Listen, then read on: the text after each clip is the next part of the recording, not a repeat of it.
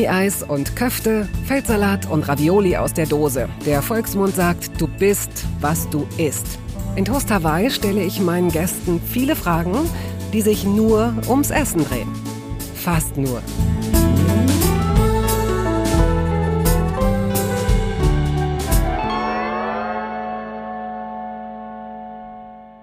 Für einen Podcast wie Toast Hawaii ist der heutige Gast ein Geschenk des Himmels. Sich mit dem Schauspieler Fritz Karl zu unterhalten, ist wie ein wilder, lustiger Tanz. Es ist wie das Kochen einer Suppe mit tausend Zutaten und Gewürzen.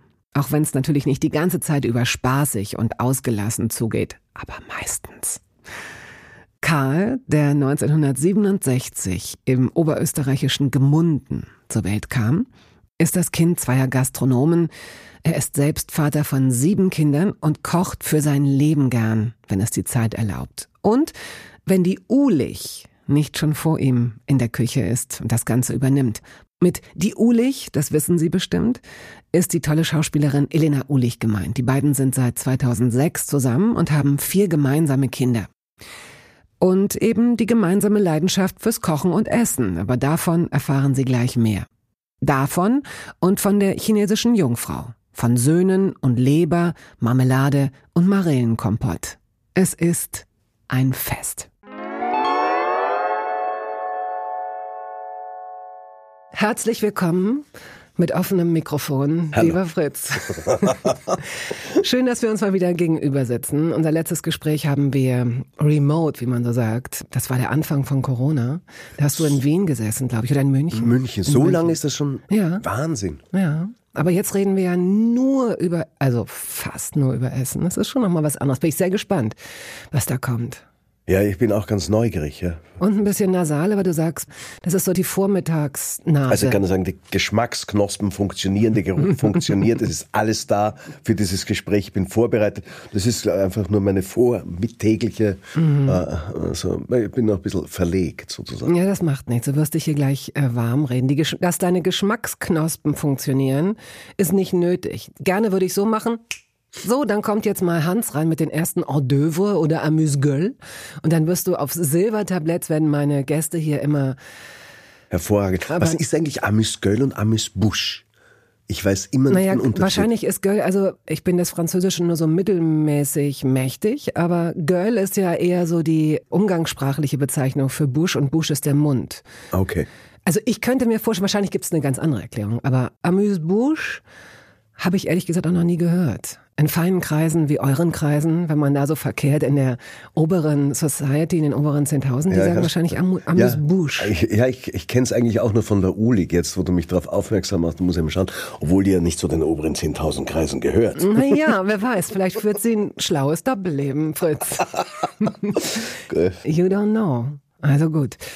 Ich hätte dich auf jeden Fall sowieso eingeladen, denn du hast dich allein schon dadurch qualifiziert. Möglicherweise gibt es auch mehr Blessuren. Ich weiß jetzt aus unserem kurzen Vorgespräch, dass du sowieso Hypochonder bist, aber dass du dir mal den Kehlkopf an einer heißen Kartoffel verbrannt hast?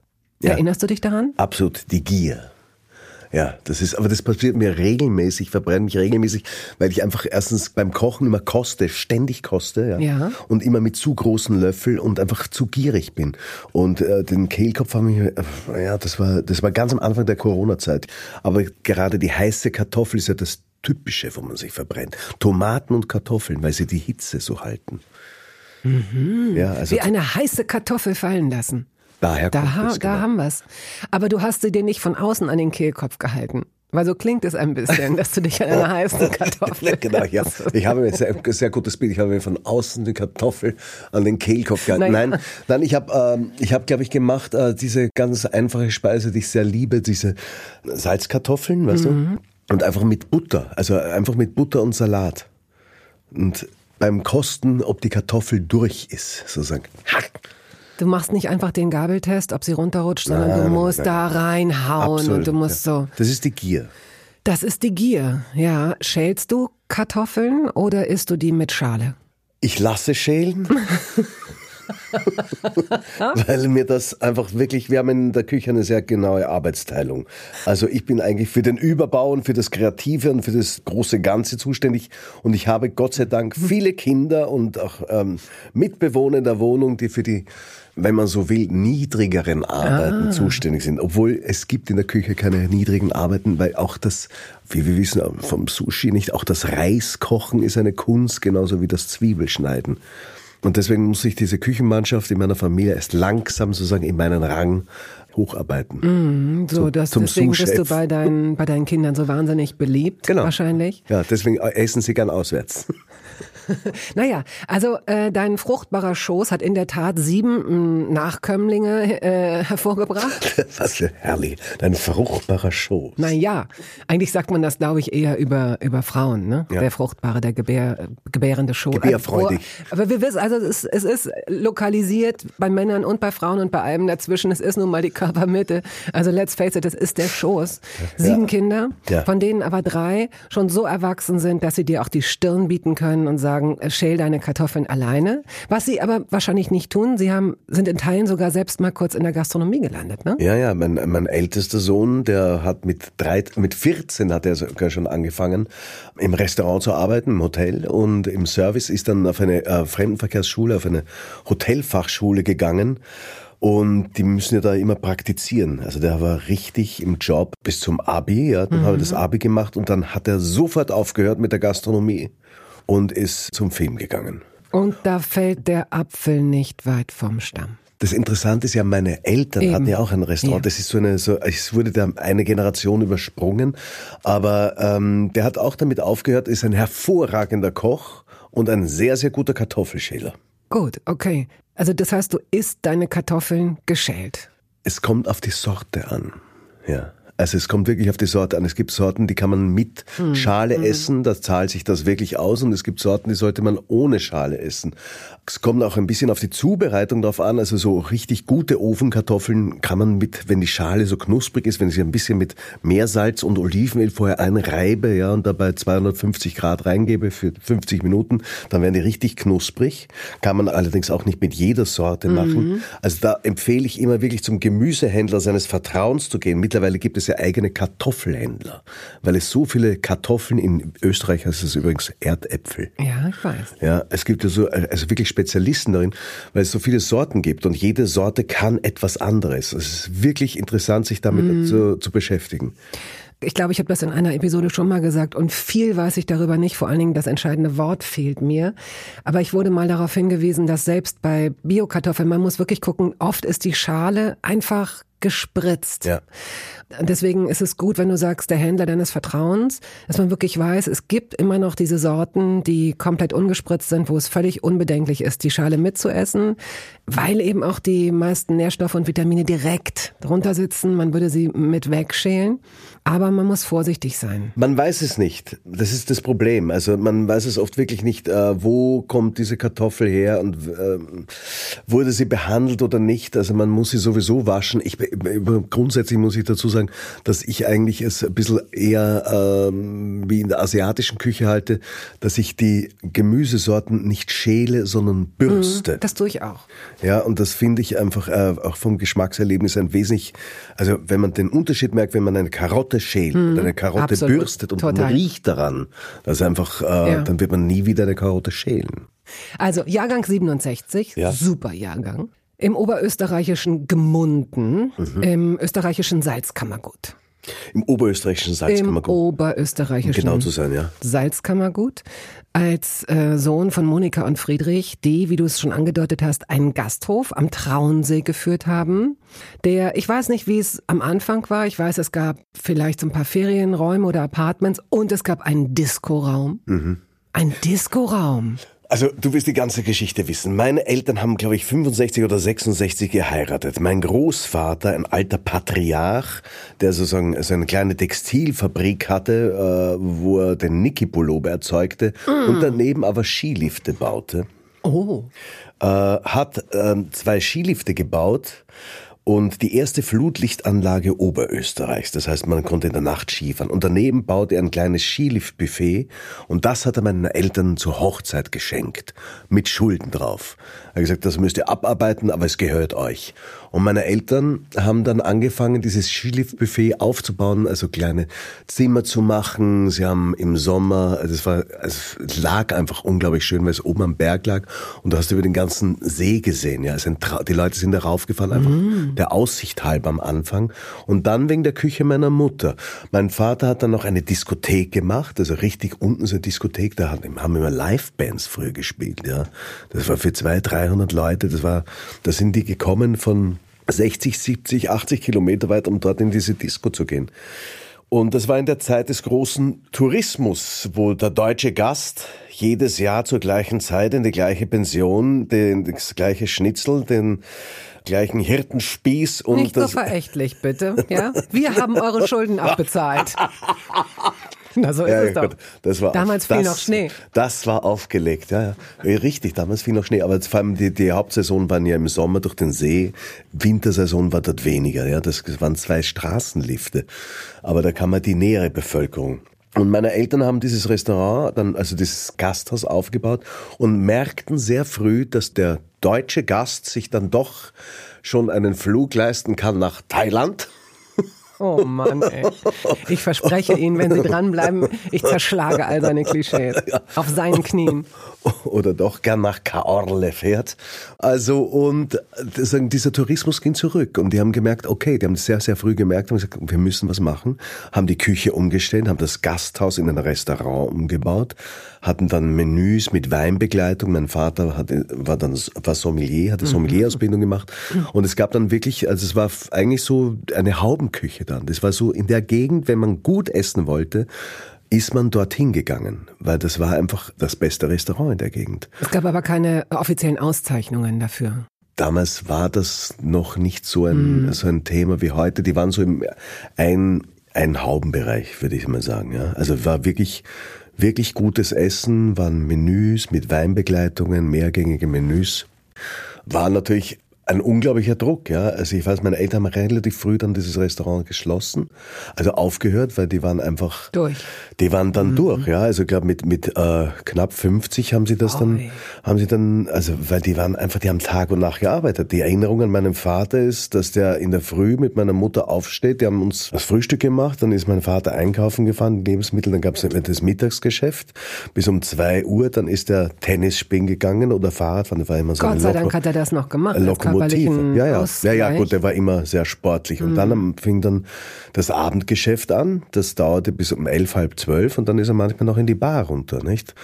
Und hat dann noch in der Bar gearbeitet bis um drei, vier. Und das haben die jahrelang gemacht. Und meine Mutter in der Küche hast du ja extrem, also wenn die, wenn das Niveau der Küche so ist, hast du ja einen unglaublichen Stress. Und irgendwann haben die gesagt, okay, Schluss. Was bemerkenswert ist, weil viele finden von sich aus diesen Punkt nicht. Die spüren es. Das der Körper sagt es dir ja ziemlich deutlich, aber ja. entweder sehen sie keine Alternative. Gastro ist auch, ähm, wenn man zu lange drin steckt, sind viele wie so süchtig. Also ähm, es gibt viele Alkoholikerinnen und Alkoholiker in der Gastronomie. Das muss man einfach ganz ja, ja. Äh, unmissverständlich. Du auch musst bei den Schauspielern.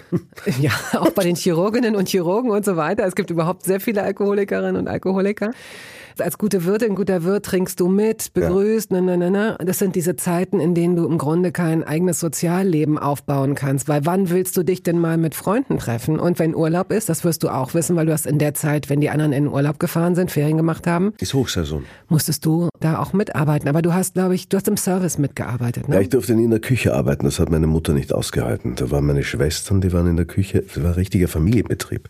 Ich war im Service, ein Jahr lang. Dann hat man das auch nicht ausgehalten. Weil du? Ich war unzuverlässig. Ich war frech zu den Gästen. Und ähm, ich war da unter der Riege meines Vaters, es, das hat einfach nicht funktioniert. Das zweite Jahr hat man, wurde ich dann Facility Manager, also Hausmeister.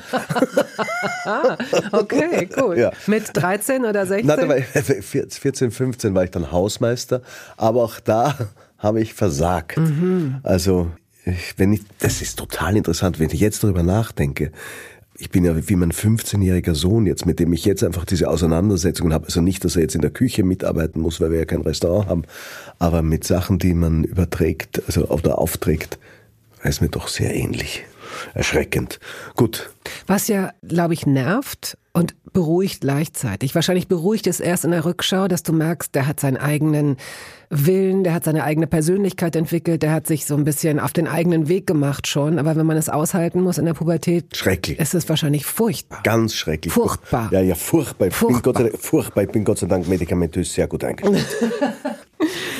Ähm, wenn du an das Essen deiner frühen Kindheit zurückdenkst, ja. du sagst, sie haben euch morgens immer das Frühstück hingestellt. Woraus bestand dieses Frühstück? Marmelade oder Honigbrot. Schwarzbrot, ja. Mm, lecker. Also war immer gutes Hausbrot. Bei uns gab es ja eigentlich keine Semmeln in dem Sinn. Also für uns nicht, für die Gäste schon oder für die. Aber wir hatten Schwarzbrot, das war Hausbrot und das war Butter, Teebutter, weiß ich. Das kann mich immer erinnern. Was ist Teebutter? Teebutter heißt das. Das ist eine, äh, ich weiß gar nicht, ob es eine Marke ist. Aber das ist so eine Kindheitserinnerung, diese Butterwürfeln, diese großen, in diesem Silber, in dem es ein, da stand immer Teebutter drauf. Ich weiß gar nicht, warum es Teebutter ist. Ist irgendein österreichischer Spleen. Ich hab, weiß es nicht. Muss ich, muss ich mal fragen. Also war Teebutter und die Marmelade war mal selbst gemacht von meiner Mutter. Und zwar, meine absolute Lieblingsmarmelade ist kalt gerührte Erdbeermarmelade.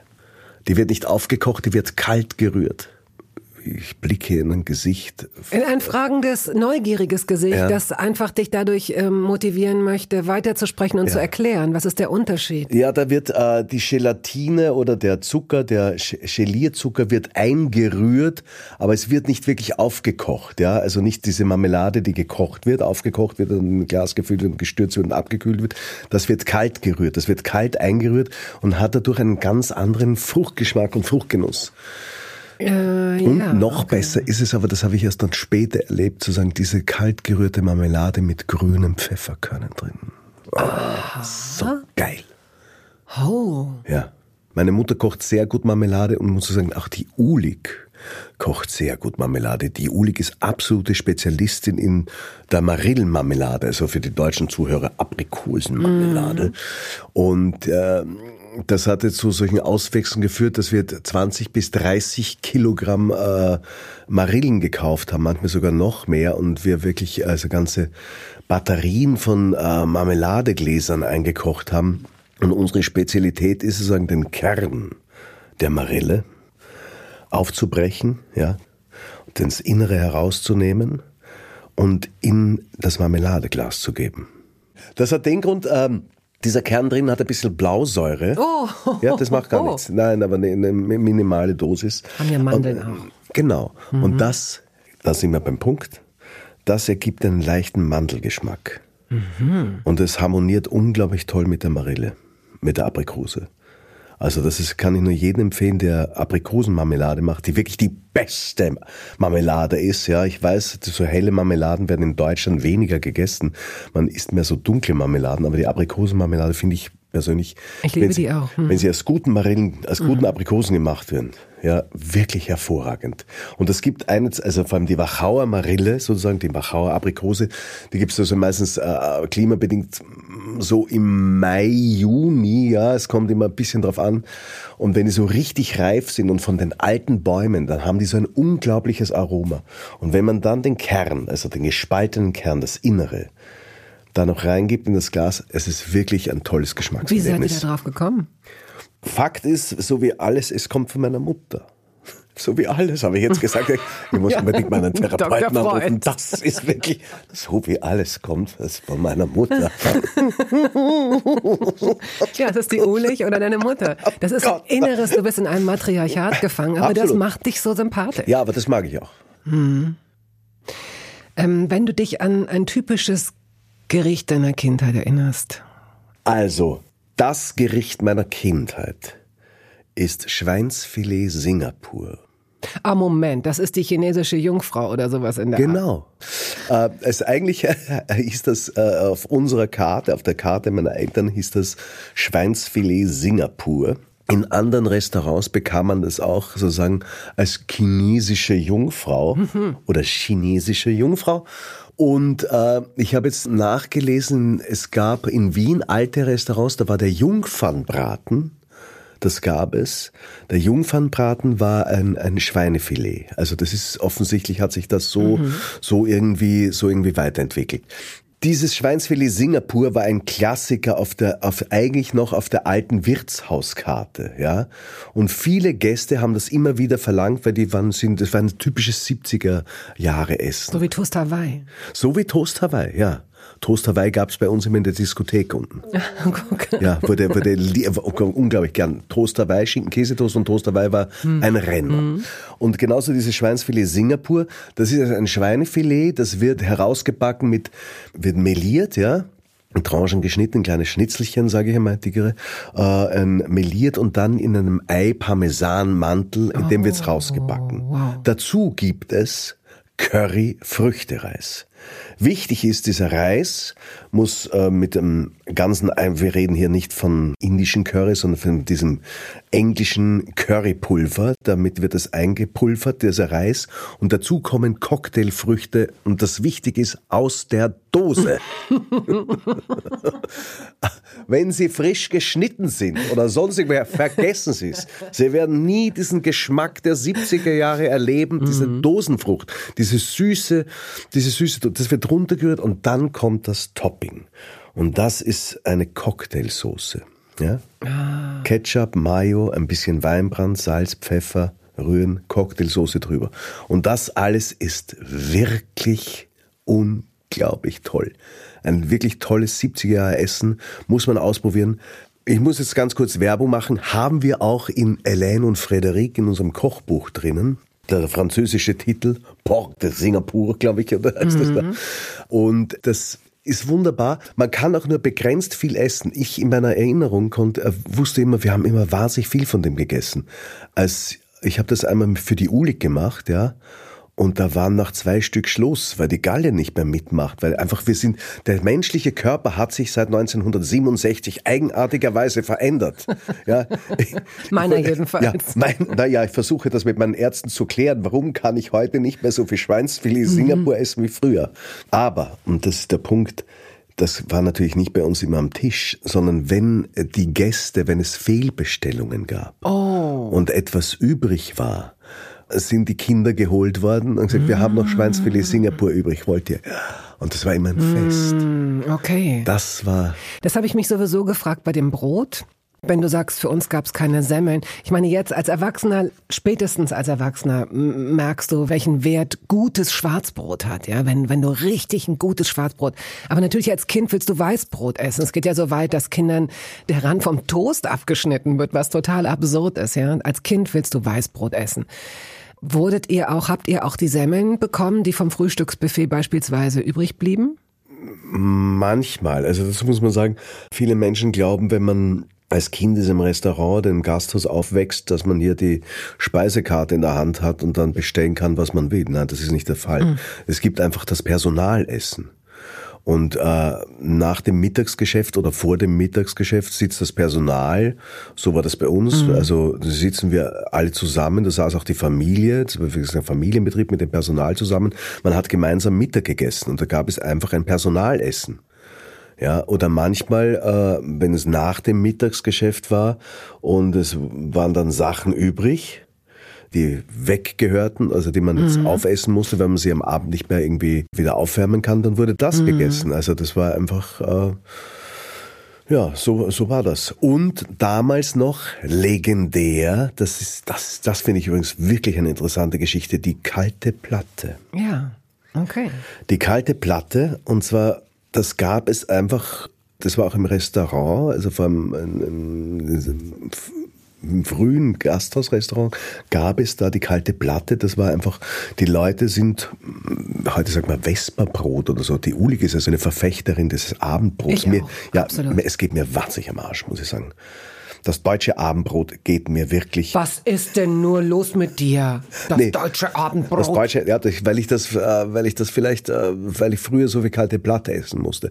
Du früher, musst mit deinem Therapeuten sprechen. Wirklich, ja, ich, bin, ich habe hab ihn schon ge-SMS. Da, ist, da ist zu viel Aggressivität dahinter. Aber früher zum Beispiel in den ganzen Wintersportorten, ja, war das einfach so, das gab nicht diese, diese Abendmenüs, ja, dieses, äh, die Leute in, in Wellness, Sauna zum fünfgängigen Abendmenü und dann geht man vollgefressen ins Bett und auch nicht mehr tanzen oder in die Bar. Nein, da gab es fast ausschließlich kalte Platte. Und das ist völlig abhanden gekommen. Mhm. Das tut mir ein bisschen leid. Eine gut aufgeschnittene kalte Platte ist was, finde ich ganz gut. Kann man wieder reanimieren. Gut. Kommen wir zu so zwischengestreuten Fragen, die einfach überhaupt gar nicht zueinander gehören, ja? Die fliegenden Fragen. Diese Tätigkeit im Haushalt oder in der Küche verabscheue ich zutiefst. Äh, Kartoffelschälen mag ich überhaupt nicht. Ist das nicht. wirklich so? Also ja, und zwar, weil ich, ich bin ein schlechter Kartoffelschäler. Dann liegt es vielleicht am Kartoffelschälen. Nein, also nicht an nein, dir, Kartoffelschälen, Nein, ich schneide mich immer beim Kartoffelschälen. Also das, das geht mir wahnsinnig auf die Nerven. Kartoffelschälen geht mir wahnsinnig auf die Nerven.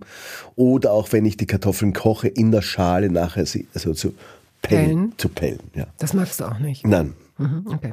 Zwiebelschneiden hingegen macht mir großen Spaß, weil ich da den Ehrgeiz habe, schnell und äh, gleichmäßig zu schneiden. Und das kann nicht jeder. Davon kaufe ich immer zu viel. Auf Lebensmittel bezogen.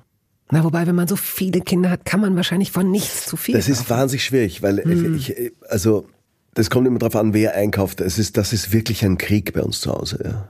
Muss, also, muss jetzt dieses blöde Wort sagen, also ein Kampf. Weil jeder den anderen immer beschuldigt. Wir versuchen sehr nachhaltig zu sein und wirklich fürsorglich mit Lebensmitteln umzugehen. Mhm. Ganz wenig mhm. wichtiges Thema, ja. Und auch den Kindern das beizubringen, dass man Respekt davor hat.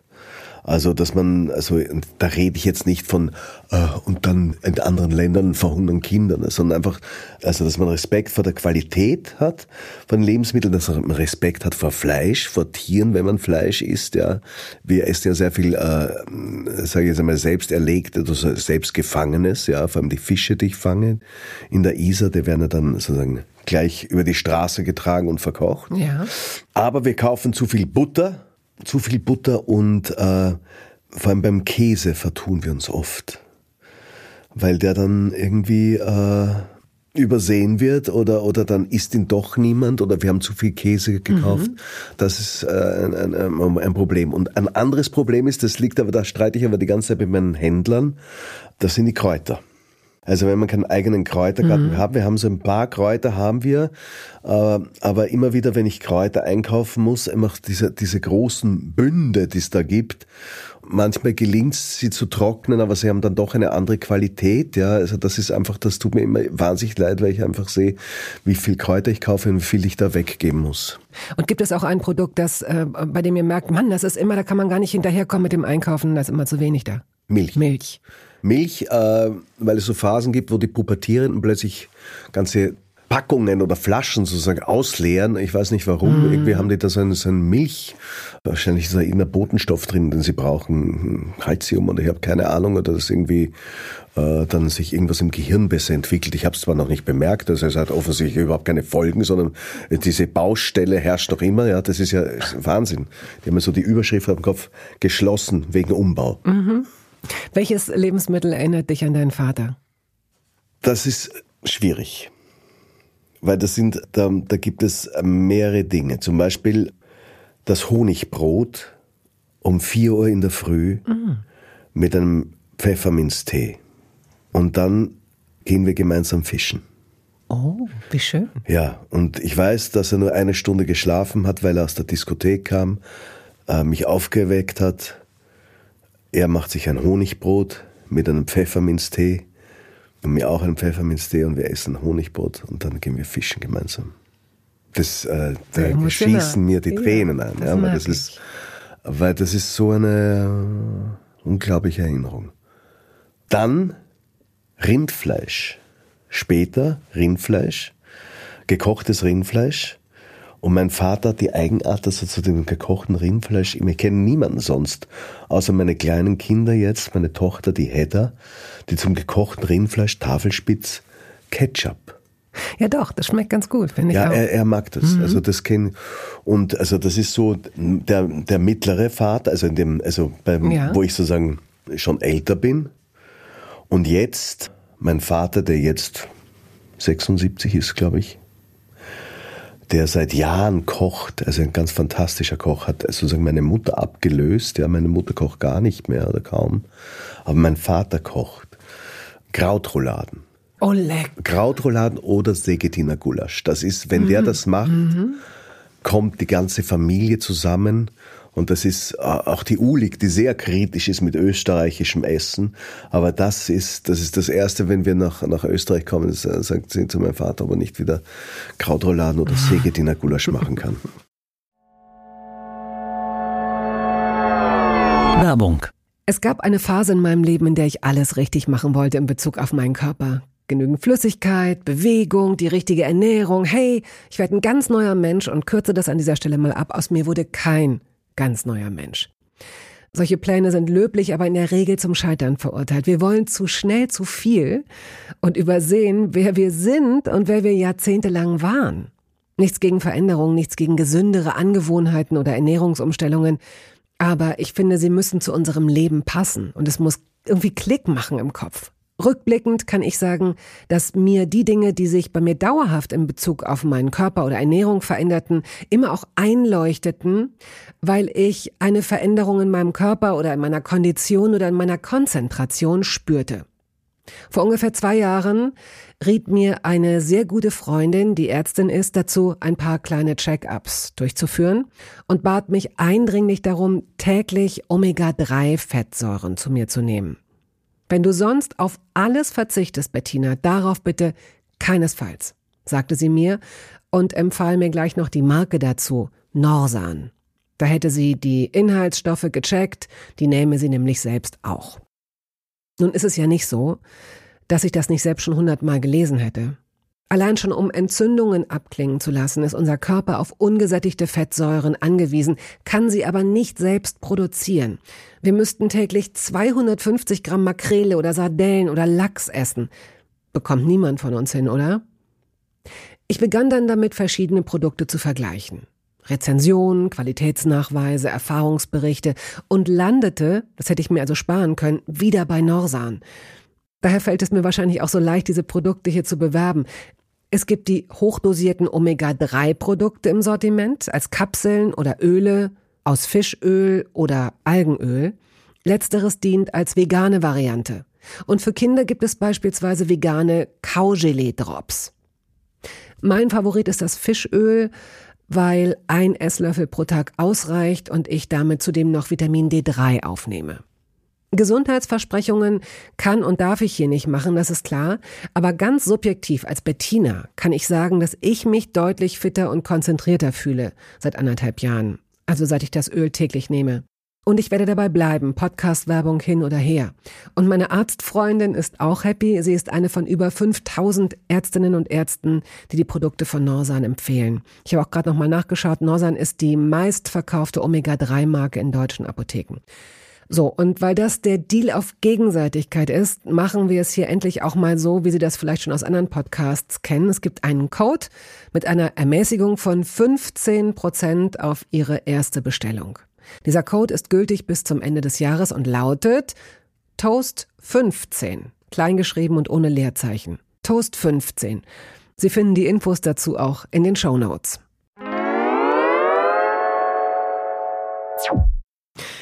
Wir kommen jetzt mal zu einer Rubrik. Entweder oder. Mozzarella oder Feta? Mozzarella. Kaffee oder Tee? Kaffee. Sushi oder Fondue? Fondue. Es geht aber nicht darum, dass es besser ist, je schneller es wird mit deinen Antworten. Nein, aber ich weiß es. Okay, oh, sorry, Entschuldigung, ja. Wasser oder Saft? Wasser. Mit oder ohne Kohlensäure? Mit. Banane oder Zitrone? Zitrone. Rotwein oder Weißwein? Ich kann nur sagen, beides. Ich fange mit Weißwein an und ende mit Rotwein und dann fange ich gleich wieder mit Weißwein an. Dann ein Süßwein. Hervorragend. Mikrowelle oder Grill? Grill. Natürlich. Walnüsse oder Erdnüsse? Walnüsse. Walnüsse oder Macadamia? Wer? Macadamia-Nüsse. Das ist doch eine Creme zum Einschmieren, oder? Ist das nicht eine Hautcreme? Lakritz oder Weingummi? Was für eine Frage. Weingummi. Lakritz ist der Tod des ah. Österreichers. Lakritze gibt es nicht in Österreich. Das ist ab der Grenze, wird das nicht eingeführt. Ich kenne keinen Österreicher, der Lakritze isst. Wir wissen nicht einmal, wie man es schreibt. Ich wüsste gar nicht, wo ich in, in Österreich Lakritze herbekomme. Das denkst du dir jetzt aus? Nein. Es gab in meiner Kindheit, das, das gibt es nicht bei uns. Deine Kindheit liegt 50 Jahre zurück, bei allem Respekt. Ich weiß es ziemlich genau. Okay, pass auf, pass auf. Wir machen Folgendes. Mhm. Ich werde jetzt ja zu Weihnachten nach Österreich fahren und werde mich auf der Suche nach Lakritze gut, machen. Gut. Und ich schwöre dir, ja. es gibt das nicht in Österreich. Dann weiß ich das jetzt schon. Es kann nur sein, dass irgendwelche Studenten, die hier nicht den Numerus Clausus bekommen oh. haben, die in oh. Österreich studieren oder die Medizinstudie machen, dass die die Lakritze einschleppen. Aber illegal. Ähm, Fenchel? Ja oder nein? Ja. Gorgonzola? Ja. Austern? Ja. Kümmel? Nein. Interessant. Finde ich auch. Rosinen? Ja. Gurken? Nein. Weder, weder Cornichons noch Salatgurken. Gurken, sind, kein... Gurken sind Fahrt. Cornichons sind Fahrt? Es gibt in Österreich keine Cornichons. Äh, schon in Österreich gibt es das Essiggurkel. Ja. Knackig oder weich? Knackig. Ja, weil knackig ist schon gut. Also ich finde diese kleinen, knackigen Cornichons Obwohl, mit guten, gutem Käse. Also weißt du, ich muss es ein bisschen revidieren, weil es gibt eigentlich nichts Besseres nach einer wirklich harten Nacht auf einen Markt zu gehen und dort eine saftige Salzgurke zu essen.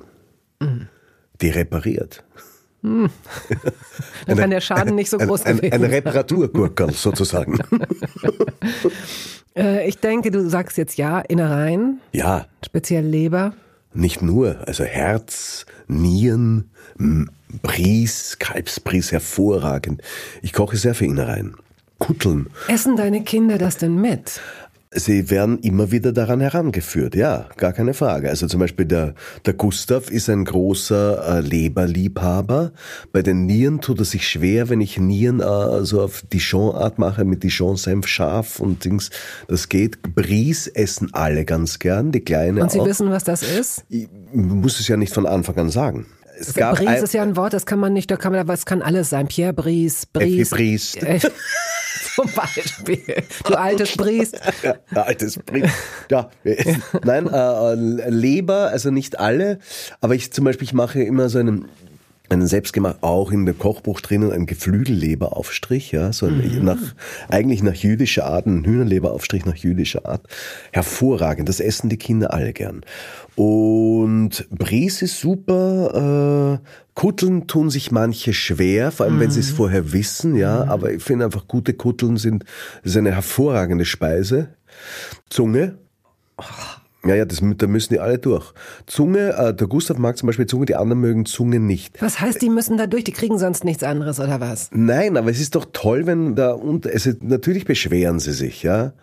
Aber ich weiß das auch von meinen großen Kindern, dass irgendwann es bereichert dich, es bereichert deine Geschmacksknospen, es bereichert dein, dein Wissen über Lebensmittel, was man alles machen kann, das ist doch toll. Also Nein, ich will da gar nicht, ich kann schon, ich habe wieder, ich, hab so ein bisschen das Gefühl, Nein. du bist, du bist da dein Schwert zwischen meinen Kindern, deinen Innereien, du bist mir ein Schwert Nein. in meine Innereien hinein. Nein, das will ich nicht und ich bin auch nicht jemand, der sagt, äh, Kinder sollen alles immer selbst entscheiden und auch die Verantwortung nee. für, nein, nein, nein, nein, nein, also deswegen ist man ja Eltern und nicht Freund, da gibt's ja Unterschiede und dieses Heranführen, Klar, das kennen, also ähm, mit Gemüse wird das ja oft gemacht, dass man sagt, doch, du isst das jetzt auf. So, es gibt jetzt keine Nudeln, es gibt jetzt keinen Pasta. Ich weiß nicht, ob es das immer noch gibt, so Rigorosität, was das angeht. Ja, natürlich gibt es, ich glaube, das gibt's überall. Äh, was ich nicht mag, und das, und das meinst du auch nicht, wir spielen ja hier nur, aber ich habe hier auch schon mit Leuten gesprochen, die zwei, drei, vier, fünf Stunden sitzen geblieben sind. Wenn du das machst, mache ich das auch. Wir sprechen sowieso gleich über unsere Bücher. Es gibt ja das Buch zum Podcast jetzt. Das Buch zu Toast Hawaii. Das heißt, das Essen meines Lebens ist gerade ganz frisch rausgekommen. Und darin gibt's verschiedene Interviews, die ich geführt habe und äh, Selfies, die meine Gäste mir geschickt haben. Essens-Selfies, die sind sehr lustig und persönliche Rezepte. Also auch so eine Art Kochbuch. Und darin kommt auch die Geschichte von Iris Berben vor, die äh, sitzen bleibt bleiben musste. Und das ist nicht die einzige, die davon erzählte. In einem Internat, du bist ja auch auf dem Internat gegangen zwischenzeitlich, wo es dann nicht darum ging, auch wenn es dir nicht schmeckt, kriegst du was anderes, sondern dann sitzen Kinder da über Stunden mit so einem Kloß im Mund, den sie nicht ausspucken dürfen, den sie runterschlucken müssen. Und das wirst du deinen Kindern ja nicht so wird's ja bei euch nicht nein, sein. Nein, nein, nein. Weil ich das im Internat, ich war bei den Sängerknaben und genau diese Geschichten habe ich natürlich äh, äh, erlebt. Nicht? Ich kam, ich kam vom Land, ich kam vom Gasthaus, dann war die Internatsküche da und ich saß vor Kohl. Da gab es Kohl und darauf war, schwamm eine Fettschicht und darauf schwammen so Wurstringe drin und ich habe die ausgespuckt es mich so äh, wirklich und dann habe ich schon von hinten äh, den Griff des Präfekten des Erziehers gehabt und der hat gesagt, du wirst dich schon an unseren Kohl gewöhnen und das wird jetzt aufgegessen. Also das kenne ich, ja. Das ist, äh, das ist, ich versuche meine Kinder schon zu animieren, dass sie kosten. Wenn sie nicht, wenn sie nicht wollen, dann wollen sie nicht. Mhm. Und wenn sie nicht aufessen wollen, das kann ja niemand zwingen, das, also das werde ich nicht machen, äh, die zu zwingen, dass sie den, den Teller aufessen, um Gottes Willen. Ähm, ich wollte aber nur zu den Innereien sagen, es gibt ein hervorragendes Buch, jetzt muss ich auch für andere Bücher kurz werben. Das ist aber leider vergriffen und deswegen das kann ich dafür werben. Wir wollen das heißt, an den Mann bringen. Die verpönte Küche. Aha. Und das ist eine der schönsten Bücher, falls Sie je die Möglichkeit haben, in einem Antiquariat äh, auf dieses Buch zu stoßen. Eines der schönsten und besten Bücher über Innereien, die es gibt. Die verpönte Küche. Okay, wir, wir flechten jetzt mal ganz elegant, machen wir, äh, ich finde am nettesten ist es, wenn wir Werbung füreinander machen. Ich reiche dir jetzt mein Buch. Gut. Hier. Oh Gott, Gott sei Dank bin ich bei André Heller als Schlangenmensch aufgetreten. Sonst Ach stimmt, du warst dieser Typ bei begnadete Körper, ne? ja, ja, ich habe mhm. jetzt noch einen begnadeten Körper. Also ich Wie du habe, gesehen hast, habe ich das Buch Iris Berben, schau her. Das also gut, toll. wenn du anfängst, also das das Buch ist so mittelgroß, Hardcover. Ja. Das heißt, das Essen meines es Lebens kostet. greift sich sehr gut an. Ach, du bist süß. Ja, ist haptisch sehr gut. Es kostet 19,90, ist bei G&U erschienen und okay. ich habe ja schon gesagt, es ist so eine, ist so ein Hybrid aus Interviews, Kochrezepten, ähm, Fotos und ich glaube, das ist. Das ist ein ganz tolles Weihnachtsgeschenk. Das, das ist vor allen Dingen ein gutes äh, Mitbringsel, ähm, genau. wenn man zum Essen eingeladen wird. Ne? Das finde ich immer gut, dass man. Das ist auch eine gute Idee, ja. stimmt. Und hier sind ein, äh, interessante Menschen drin. Darf ich vorlesen? Ja, gerne. Iris Berben, Sandra Maischberger, Flake oder nee, Flake? Nee, Flake, das ist der Keyboarder von Rammstein. Ah, ah ja, ja, gut. Rammstein, Rammstein, Rammstein, ja, ja. Rammstein. Das ist diese, äh, die spielen Mozart, klassische Musik, kann mhm, mich erinnern. Mhm. Henry Hübchen, ja. Sebastian Koch. Guido Maria Kretschmer. Anke Engelke. Haya Molcho, mhm. Das ist lustig. Da erzähle ich kurz eine Geschichte. Ich war ja, wie ich, äh, ich habe ja auch ein Leben vor der Uli gehabt. Man glaubt es kaum. Äh, und da lebte ich ja in Wien und ich war liiert mit einer sehr netten Kollegin. Und das war als, äh, ähm, die waren sozusagen aus der jüdischen Gemeinde und die haben sich dann immer zum Pessachfest getroffen. Und da weiß ich, da waren wir immer, also manchmal eben bei den Brauers oder manchmal bei den Molchos. Und Sami Molcho kennen ja viele als den Pantomimen, seine genau, Frau. Den, den hatte ich, äh, den Sami hatte ich im Reinhardt-Seminar als Pantomimenlehrer. Ach, guck.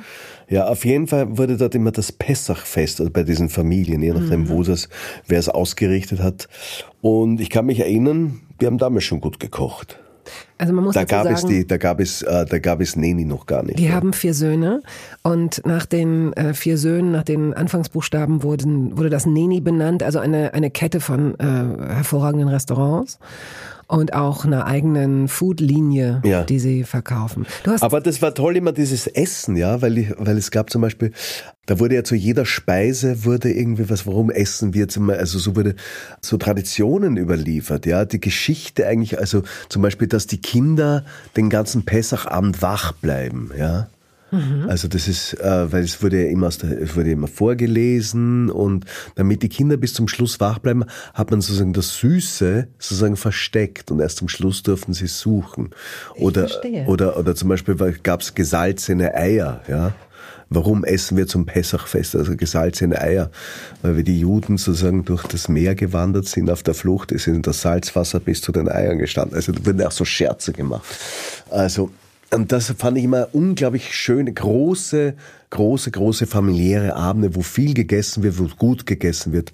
Ja, das ist mir jetzt zu Haya eingefallen. Vielen Dank, dass du mein Buch so freundlich beworben hast. Ja, äh, nein, jetzt. wirklich, weil es ist schon auch, äh, du wirst es jetzt selbst wissen, das liegt einem schon, also mir liegt das wahnsinnig am Herzen und ich wäre so traurig, wenn das so unterm Radar flöge es und nicht wahrgenommen wird. Da steckt so viel Herzblut und so genau. viel Arbeit hinterher. Es ist immer irres, man glaubt gar nicht, wie viel Arbeit sowas bedeutet und wie viel man da herumrennen, telefonieren und machen muss und also ein Buch zu machen ist immer viel Arbeit. Also ich habe das auch nicht gewusst.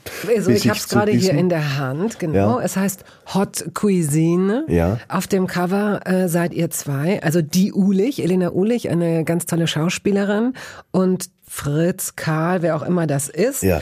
Also ihr zwei, ihr zwei, ihr seid seit tausend Jahren zusammen, ihr habt vier gemeinsame Kinder und ihr habt vor allen Dingen richtig viel Spaß. Das sieht man, wenn man euch zusammen erlebt und ihr habt auch, ich glaube, bei Corona ging das los, da habt ihr, seid ihr völlig durchgedreht auf Insta, da habt ihr ein, so ein Corona-Tagebuch gemacht, ja. da habt ihr alle möglichen so äh, kurze Videoclips, äh, lustige Filme und da hat sich dann offenbar auch, haben sich diese Charaktere entwickelt, Elaine und Friederik. Hélène und Frédéric sind zwei, äh, zwei Spitzenköche, zwei französische Spitzenköche, die eigentlich, aber es geht hier um Liebe, aber die angefangen haben ähm, zu kochen auf Instagram. Und dann irgendwann hat sich das, war das so ein Erfolg, ja, dass äh, uns eigentlich ein Verlag angerufen hat und gesagt, wollen Sie nicht ein Kochbuch machen? Ich habe gesagt, das Schauspiel interessiert mich das nicht, aber vielleicht Frederik und Helene, die könnten vielleicht ein Kochbuch machen. Oh. Und es gibt auch die Vita da drinnen von denen, also die haben sich ein Lappland kennengelernt und Frederik ist in den Pyrenäen aufgewachsen, im Restaurant seiner Mutter und hat auch viele Rezepte mitgenommen.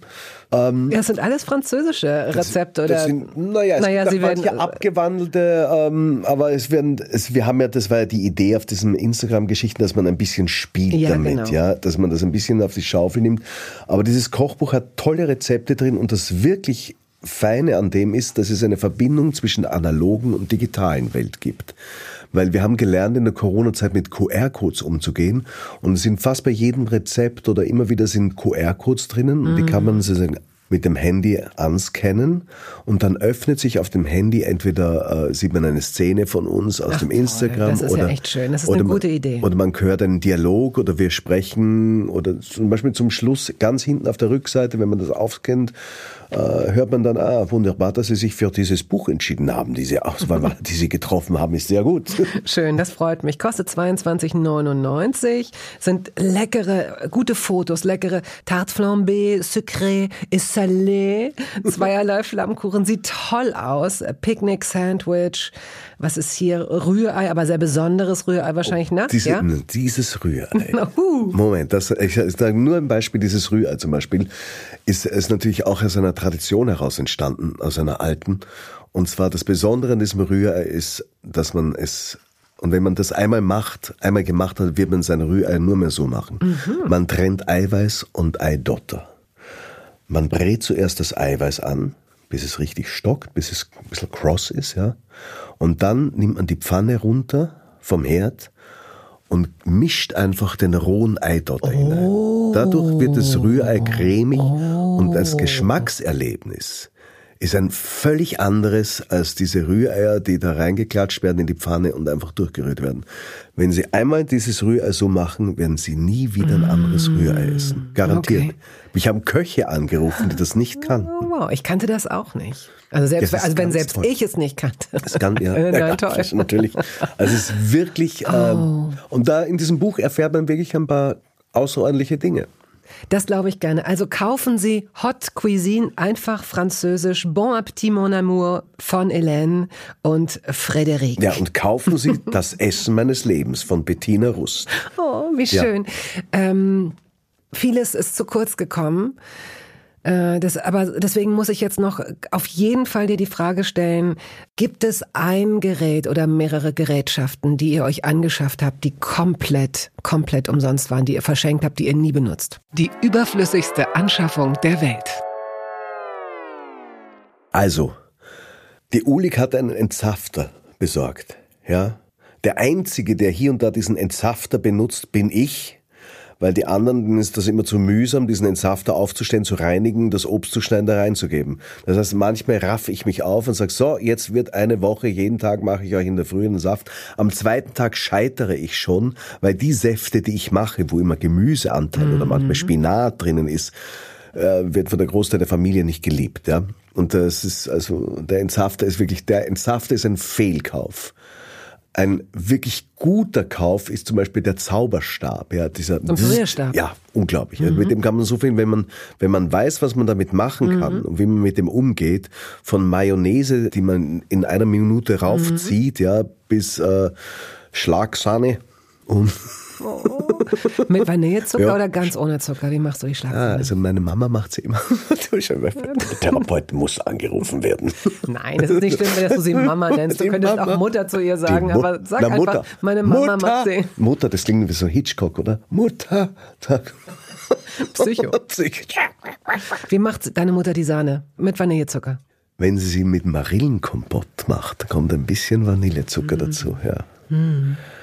Und lustig ist, das erzählt sie immer, das ist eine, ein Highlight ihrer Kindheit gewesen, weil das gab es nur ganz, ganz selten Schlagsahne mit Zucker und Marillenkompott. Das ist aber auch so ja. unfassbar lecker. Ja, und dann sitzt meine Mutter da, das ist auch so ein Bild mit meine, meine Mutter, die jetzt 75 ist und löffelt da ihr Marillenkompott manchmal mit Schlagsahne und dann sieht man eigentlich ein kleines Mädchen ja. vor sich, ja. oder? Das ist eigentlich toll beim Essen, wie, wie das so funktioniert. Also das einfach, weil das so ein großes sinnliches Erlebnis ist, dass man sich in verschiedenen Zeiten oder Lebensphasen zurück und mhm. hin katapultieren kann. Ich glaube, das ist der Grund, warum es funktioniert, schon seit über 90 Gesprächen hier ja. über Essen zu sprechen, ohne dass man das Gefühl hat, ja, also ich bin davon ausgegangen, das geht zwei, drei Staffeln vielleicht gut und dann wiederholt sich das, weil Menschen dieselben Sachen erleben einfach. Mhm. Und ich merke, das ist ein so schönes Vehikel, das ist, als würdest du jemanden Schön, das, das Fotoalbum äh, einem, ja. ne? Also na klar, da sieht man manchmal sehen die mh, Na gut, man muss aber auch den richtigen, die richtigen, äh, man muss schon die richtigen Fragen stellen. Also das ist ein Kompliment. Oh. Ja. Ja. Okay, dann müssen wir jetzt raus mit den letzten Fragen. Wäre die Marille denn das Lebensmittel, das du deiner Mutter zuordnen würdest, oder wäre es was anderes? Schafkäse. Das klingt und zwar, ähm, wir reden jetzt nicht von Feta-Schafkäse, von so, sondern von diesem Frischschafkäse. Das würde ich, ähm, das ist, hat was Herbes, Säuerliches. Äh, ich merke, ist, du arbeitest dich hier gerade echt ja, auf, das geht nicht. Ich, ich arbeite, die Erbschaft ist weg. Jetzt ist es vorbei. Na gut, pass auf. Ich nee, aber das ist ganz, ganz im Ernst. Also es ist halt diese Schafskäsgupferl, wie sie bei uns heißen. Ja, das ist also ein, ähm, das hat eben nichts mit diesen Federblöcken zu tun, sondern es ist eher weich. Es ist aber trotzdem säuerlich. Es ist sehr hell. Man muss es einfach immer mit einem guten Öl essen, entweder mit einem steirischen Kernöl oder mit einem guten Olivenöl. Allein gesehen ist es Bärfahrt. Das hat alles ein bisschen was mit meiner Mutter zu tun. Finde ich ganz interessant. Ich muss jetzt sofort meinen Arzt anrufen. Die Ulich, was, was kriegt die Ulich für ein Lebensmittel? Ah, die Ulig, die ist äh, ein Gericht. Wäre einfach ein Lebensmittel ist was wäre das Gericht? Das Gericht ist ein, ein, ein, ein, also, äh, unglaublich ausuferndes Menü. Eigentlich fast wie, also man könnte das ganze Buffet, das die ganze, Karte, die, ganze Karte. Die Ulig ist die, die Ulig ist eigentlich die ganze Karte. Oh, das ist jetzt, wenn du jetzt nichts mehr sagst, besser kann man es nicht machen, weil die ganze Karte ist wirklich alles. Das ist Vorspeise, das ist Dessert, das sind die besten Hauptgänge und so erscheint es auch. Lass es so stehen. Alles andere würde jetzt irgendwas kaputt machen. Gut, da gehen wir jetzt raus. Wenn du ein gutes Essen äh, in einem Restaurant beschließt, tust du das mit einem Espresso, mit einem Schnaps, mit einer kleinen Käseplatte, einem Dessert? Wie gehst du raus aus so einem schönen runden Abend? Und zum Schluss das Dessert. Das kommt immer auf die Verfassung drauf an, weil ich muss zugeben, dass ich ja sehr gerne auch wirklich viel und gut trinke. Ja. Ich bin kein großer Schnapsfreund, weil ich Schnaps nicht so vertrage. Also wenn, dann würde ich eher zu einem guten Bourbon noch greifen oder, oder einen guten Rum. Mhm. Sowas in dieser Richtung, aber diese Brände wie Vogelbeere oder ähm, habe ich früher besser vertragen, jetzt nicht mehr so. Der Kaffee, der Espresso, der würde mich dann zu lange wach halten. Ich würde wahrscheinlich äh, noch ein Glas Süßwein trinken oder nochmal von vorne anfangen, vielleicht etwas Erfrischendes, wenn einem spritzigen Weißwein oder ein Glas Champagner oder mm, dann einen guten, schweren Rotwein zum, oder wie man so schön in Österreich sagt, ein Fluchtachterl. Ein Fluchtachterl. Zum Dessert, zum Käse oder gar nichts Na, mehr? zum Schluss. Also wenn alles schon fertig ist, Kein Dessert. dann also Dessert würde ich natürlich essen. Also süß, süß, Also ich nicht dachte, keine wir sind, wir sind, na, ich dachte, wir sind schon nach Käseplatte und Dessert. Ich nehme natürlich das Dessert und den Käse. Das eine schließt das andere überhaupt nicht aus. Gut, wunderbar. Ich liebe diese Hedonisten als Gäste. Wunderbar. Das ist sehr, sehr schön. Ja. Es ist aber auch ein Los, das man zu tragen hat, so gern zu essen. Ja, ich habe jetzt nicht den Eindruck, dass es dich wirklich quält. Ich habe eher den Eindruck, dass es dich bereichert. Ja, das stimmt. Und du kannst dir überlegen, ob du jetzt als Stammgast alle paar Monate hier einkehren willst, weil ich habe das Gefühl, da sind noch so viele Sachen offen. Ich glaube, dass das jetzt eine Flut an E-Mails auslöst von Leuten, die sagen, bitte, bitte unbedingt. Dann kommst du in einem halben Jahr nochmal zu Toast Hawaii. Es war mir so eine Freude, aber ich wusste, dass es schön wird, Fritz. Vielen Dank. Mir hat es auch großen Spaß gemacht. Vielen Dank. Ich komme sehr gerne wieder. Hast du schon was gegessen heute eigentlich? Es ist ja, wie gesagt, früh am Tag. Hast du schon was gegessen? Ja, ja, ich habe ein bisschen Frühstück gegessen. Was hast du gegessen? Was ich gegessen habe, äh, ich habe gegessen ein Marmeladesemmel.